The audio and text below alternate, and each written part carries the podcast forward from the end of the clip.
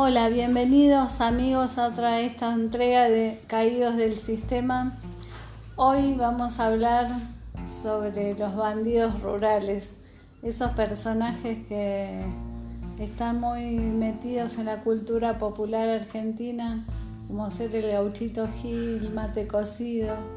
Bueno, iremos leyendo primero una canción de León Gieco que la editó en el año 2001 cuyo disco se llamó Bandidos Rurales y el tema central se llama justamente Bandidos Rurales y dice así, nacido en Santa Fe en 1894 cerca de Cañada de inmigrantes italianos, Juan Bautista lo llamaron de apellido Bairoleto, bailarín sagaz, desafiante, mujeriego. Winchester en el recado, dos armas cortas también, un cuchillo atrás y un caballo alazán. Raya al medio con pañuelo, tatuaje en la piel, quedó fuera de la ley. Se enamoró de la mujer que pretendía un policía, lo golpeó, lo puso preso un tal Farage Elías. Andate de Castex, le dijo, aquí tenemos leyes, corría el año 1919. Antes de irse fue al boliche a verlo al fulano con una 450 belga, revólver en mano, le agujereó el cuello y lo dejó tirado ahí, ahora sí fuera de la ley, ahora sí fuera de la ley. Bandidos rurales, difícil de atraparles, jinetes rebeldes por vientos salvajes. Bandidos rurales, difícil de atraparles, igual que alambrar estrellas en tierra de nadie. Por el mismo tiempo hubo otro bandolero, por hurtos y vagancia, 19 veces preso.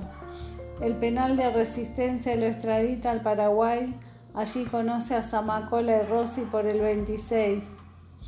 En 1897 en Monteros, Tucumán, el día 3 de marzo lo dan por bien nacido según David Peralta, alias Mate Cocido. También fuera de la ley, también fuera de la ley.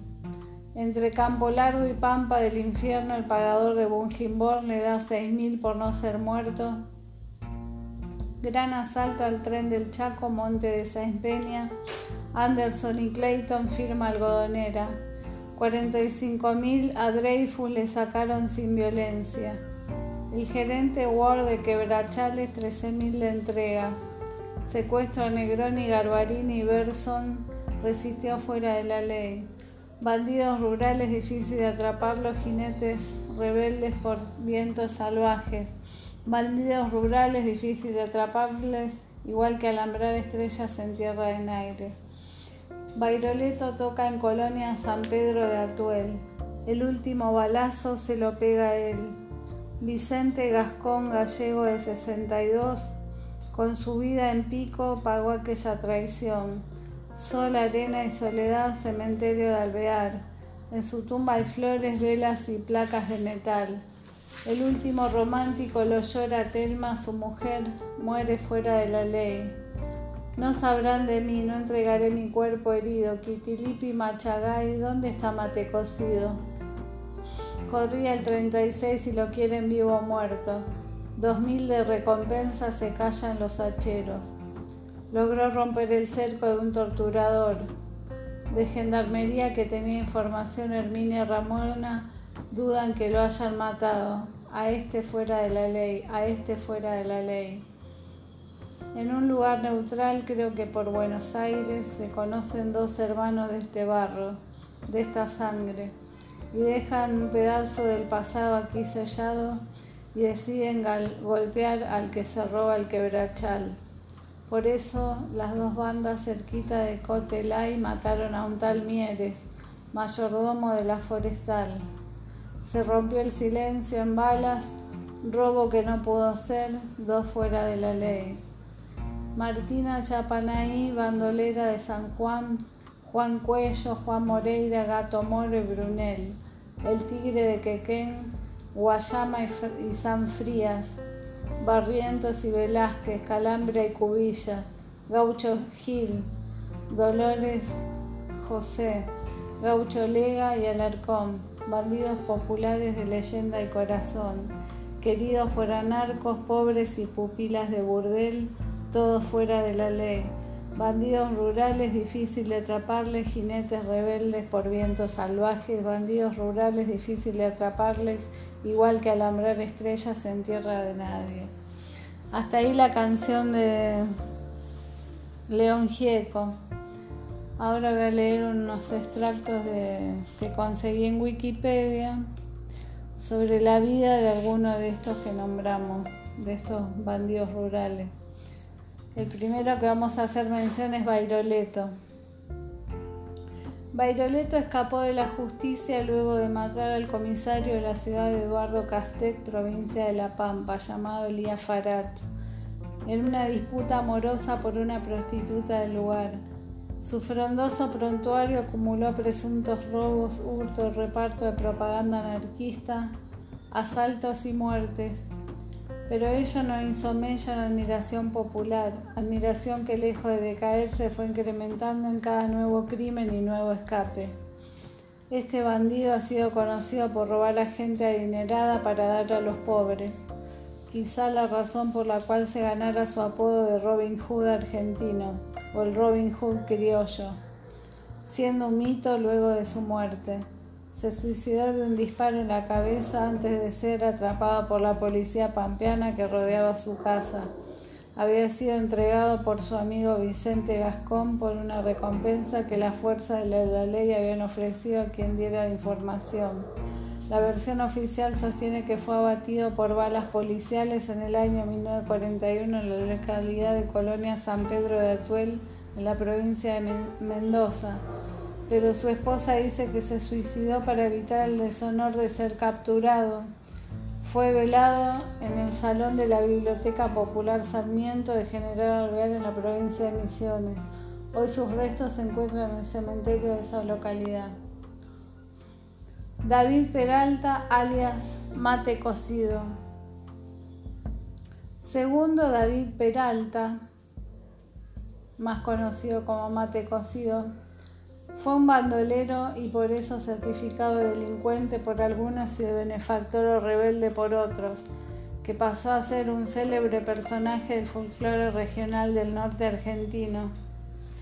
Llegó a la provincia del Chaco hacia 1926 proveniente de Asunción y luego desde Corrientes. En prontuarios policiales de Tucumán, Córdoba y Santiago del Estero se registra a David II Peralta alias Matecocido aunque a veces se confunde su apodo con el nombre de la infusión mate cocido. El apodo real es mate cocido con S, en referencia a una cicatriz que tenía en la cabeza llamada mate en la jerga popular, sobre todo la norteña. Por supuesto, fonéticamente ambas explicaciones coinciden.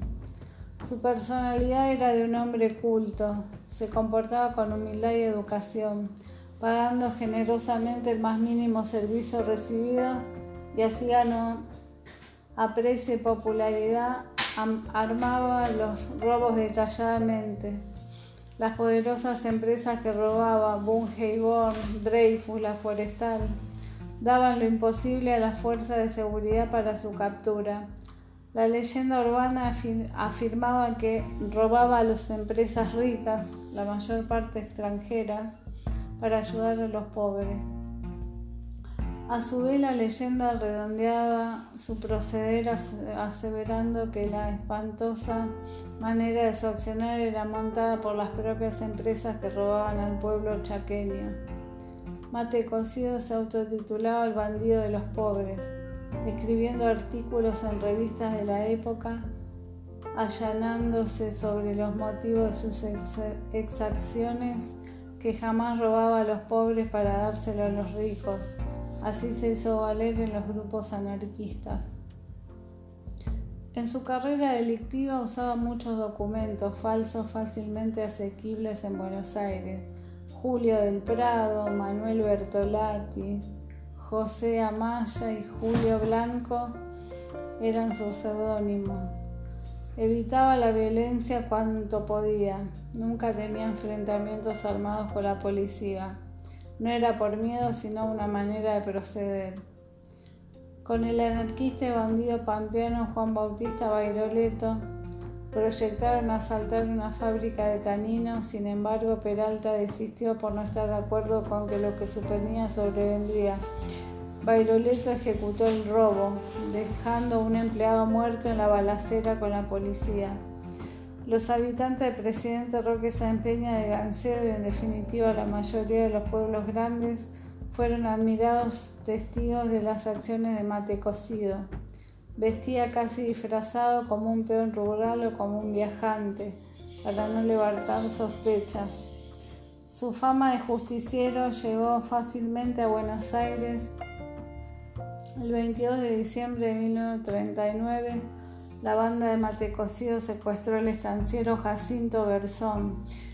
El pedido de rescate por 50 mil pesos moneda nacional fue con precisas recomendaciones. El dinero se arrojaría el 7 de enero de 1940 desde el tren antes de la estación de ferrocarril de Villa Bertet, Chaco.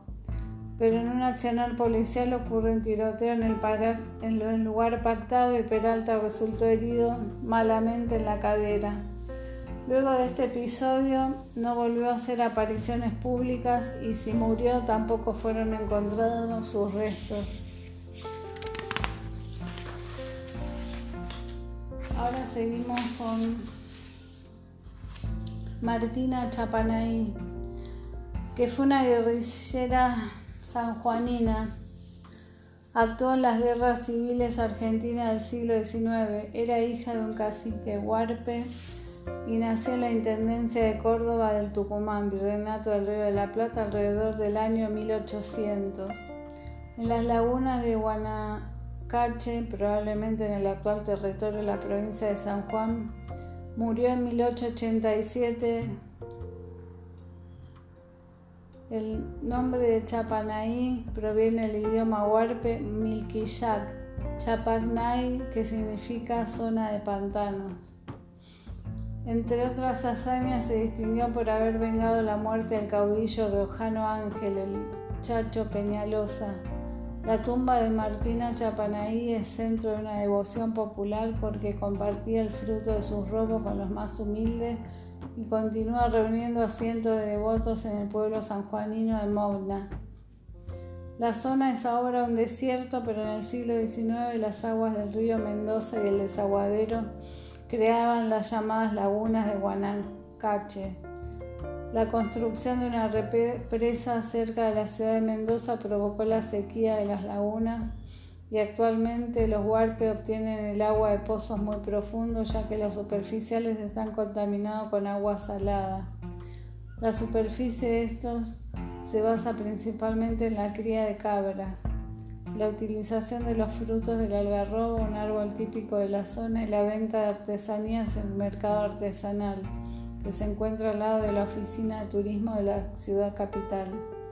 Su padre fue Ambrosio Chapanaí, un cacique huarpe que se refugió en el actual departamento Lavalle, Mendoza, que murió sin otra descendencia aparte de Martina. Su madre fue Mercedes González, siendo esta blanca oriunda de la ciudad de San Juan. Otras fuentes afirman que su padre era un indígena chaqueño refugiado entre los huarpes, y su madre era una sanjuanina llamada Teodora. Esta habría criado a su hija con dedicación, tal es así que la casa de Martina se transformó en escuela para los niños del lugar. Cuando era adolescente, Martina se destacaba por sus aptitudes de jinete y cuchillera, su habilidad para hacer galopar caballo en los arenales, pialar terneros, cazar animales y nadar con gran destreza. Era una mujer de contextura pequeña pero fuerte y ágil, de cabellos, de bellos rasgos. Su cabello era negro lacio y de tez morena. Al elegir la vida de montonera comenzó a utilizar la vestimenta de los gauchos, chiripá, poncho, vincha y botas de potro, tal como se representaban las estampas y tallados de madera. Cuando murió su madre, su padre la entregó a Clara Sánchez de la ciudad de San Juan, que la educó con rigor. En respuesta, Martina logró escapar encerrando toda la familia en la casa.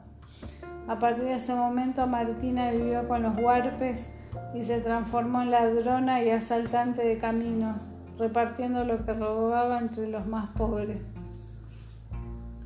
Luego convivió con el bandido Cruz Cuero, jefe de una banda que asoló la región por años. Se dijo que incluso atacaron la iglesia de la Virgen de Loreto en la provincia de Santiago del Estero.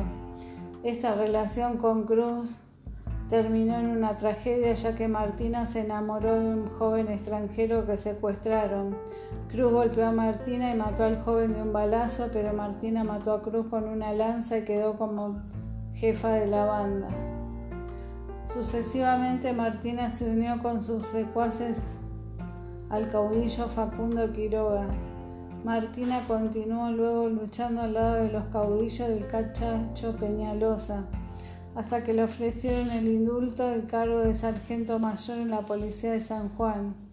En ese cuerpo militar se encontraba el comandante Pablo Irrazábal, el asesino de Peñalosa. Martina lo retó a duelo, pero este no tuvo lugar porque el oficial se descompuso por el miedo y pidió la baja. Luego ofreció sus servicios al general San Martín, quien la nombró Chasqui del ejército. Se cuenta que un antiguo oficial sanmartiniano, el cura Elacio Bustillo, cubrió la tumba de Martina con una laja blanca sin ninguna inscripción, ya que todos saben quién está allí. El cantante León Gieco, con la colaboración del historiador ensayista Hugo Chumbita, publicó en 2001 el CD Bandidos Rurales que contiene un tema del mismo nombre donde menciona a Martina Chapanaí. El poeta y cantor mendocino Hilario Cuadros escribió una cueca llamada La Martina Champanaí. La escritora Mabel Pagano escribió una novela basada en su vida, Martina Champanaí, Montonera del Sonda. Otro bandido rural es Juan Cuello. Juan de la Cruz, nacido en Buenos Aires, era hijo de un capitán del ejército federal que comandaba el general José Félix Aldao. A la edad de 15 años comenzó su labor como peón en la estancia de San Isidro en las afueras de Buenos Aires. Descripto como un criollo de tez blanca, buen mozo, alto, moreno, de porte seguro y arrojado, buen jinete y hábil con las armas, boleadora, facón, trabuco, Gustaba de guitarreadas y era enamoradizo. En 1849 tuvo un romance con una joven que también pretendía un ayudante del cuerpo de serenos. Debido a este incidente, Cuello se convirtió en el enemigo de policía rosista. Una noche, al ir a ver a la muchacha, fue atacado por la mazorca. Al ser hábil y rápido con el facón, mató a dos policías, aunque fue superado por la desventaja numérica y atrapado. Llevado al cuartel a la espera de que se firmase la orden de fusilamiento, pero el gobernador Juan Manuel de Rosa se enteró de lo sucedido y como necesitaba reclutar gente con habilidad para las armas, retiró la sentencia y ordenó que se uniera a las fuerzas militares. Por una malintencionada jugarreta de los amigos del ayudante al que Cuello había quitado la novia, acusándole de haber roto unas plantas del jardín del gobernador, fue castigado a lonjazo y puesto en el cepo. Al salir del, del castigo, huyó del regimiento convirtiéndose en desertor. Al huir fue en busca de su enamorada, encontrándose con este y con su rival. Los dos hombres comenzaron a pelear y Cuello mató al policía. Enterándose de lo sucedido en la comisaría, el comisario mandó a detener al gaucho y sus cuatro compañeros. Los cinco intentaron huir de la provincia, pero fueron encontrados por un batallón, dejándose una desatóse una batalla, resultando muerto el capitán del escuadrón.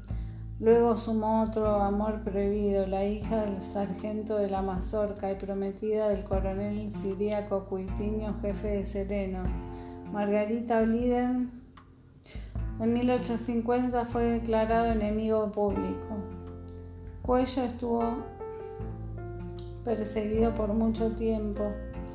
Era encontrado en alguna campaña, ofrecía lucha y escapaba. Al igual que muchos desertores, buscó refugio en las tolderías del cacique Mariano Moicán. Allí se enamoró de la hermana del cacique Manuela Díaz. En diciembre de 1851, la comunidad fue una carrera de caballos en alrededores de Azul, donde Manuela fue seducida por un policía que le ofreció una recompensa de 100 mil pesos a cambio de que lo entregara. Manuela aceptó, emborrachó a Cuello y lo enlazó pero luego Manuela también fue traicionada por otro miembro de la tribu que la mató y entregó a cuello al cuartel. Fue fusilado el 27 de diciembre de 1851 en Santos Lugares. La orden la impartió Juan Manuel de Rosa. Cuitinio, el prometido de Margarita, fue fusilado junto con varios mazorqueros tras la derrota de Rosas en Caseros el 3 de febrero de 1852. El gaucho se convirtió en un héroe romántico debido a sus amoríos y aventuras, especialmente admirado por los porteños. Versión tras el tras que el caso causara sensación en Buenos Aires, Manuel Olascoaga, militar estudioso y prolífero literato, escribió una narración sobre el personaje que se publicó por entregas en 1874 en el periódico La Voz del Río Cuarto el 9 de enero de 1880 la patria argentina comenzaría a publicar otra versión de la mano de Eduardo Gutiérrez. Juan de la Cruz Cuello era hijo de un capitán del ejército federal que comandó la escolta de Aldao en lugar llamado entonces de la Capilla de la Bota de Oro, actual Iglesia del Carmen. En 1849 una partida de Sereno sorprendió salir de la casa de una mujer disputada por el ayudante del cuerpo de Sereno. Tras desertar fue a la casa de su enamorada encontrando a su rival batiéndose en duelo con este acabó con su vida. El primero de enero de 1850 el juez de paz de San José de Flores Isidro Silva preparó un contingente de soldados y tendió un cerco en la quinta donde se refugiaban.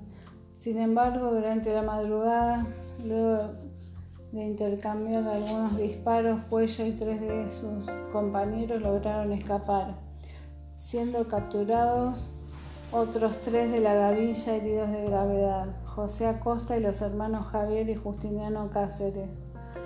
La banda engrosó con desertores de Palermo y del cuerpo de Sereno, incluyendo algunos de los enviados a perseguirlo. El segundo de Cuello era el ex trompa Isidro Márquez. Los mismos subsistían robando ganado, asaltando a los viajeros y exigiendo alimento a los pobladores de chacras y estancias. Tras la muerte de Margarita al dar a luz, posiblemente embarazada de cuello, este decidió marcharse al sur y disolver la banda, pero once de sus secuaces decidieron enfrentar al juez Silva acción que resultó en fracaso siendo el líder Potrillo apresado y los demás se dispersaron. Según relata Gutiérrez, seguramente de forma ficticia, Potrillo fue condenado a fusilamiento, pero Juan Cuello se abrió paso en el medio de la multitud gritando que él era en realidad Juan Cuello. Potrillo sería ejecutado de todas formas y Cuello escaparía del lugar. Posteriormente, el jefe de la policía envió una circular a los jueces de paz de la campaña ofreciendo un premio de 100 mil pesos a quien lo entregara. Fue entonces cuando se presentó en la casa del juez de paz de Dolores un supuesto entregador del bandido que no era otro que el mismo Cuello. Tras algunas aventuras, Cuello fue traicionado por las hijas de un cacique, Manuela Díaz, quien tiempo antes cumplió las ofrendas de rigor para ser su esposa. Tras emborracharlo, lo entregó atado a inconsciente en un cuarto de hotel. Enviado a Buenos Aires, Rosas ordenó que fuese fusilado en Santos Lugares el 27 de diciembre de 1851. Bueno, hasta acá. Esta es una parte. Hay muchísimos más. Está Juan Moreira, está el gato Moro, Brunel, el tigre de Quequén, Guayama, Sanfrías, Barrientos, Velázquez, Caltambria, Cubilla, Gaucho Gil, José Dolores, Gaucho Lega y Alarcón. Bueno, espero que hayan disfrutado de esta nueva audición y los espero en la próxima. Chau y gracias.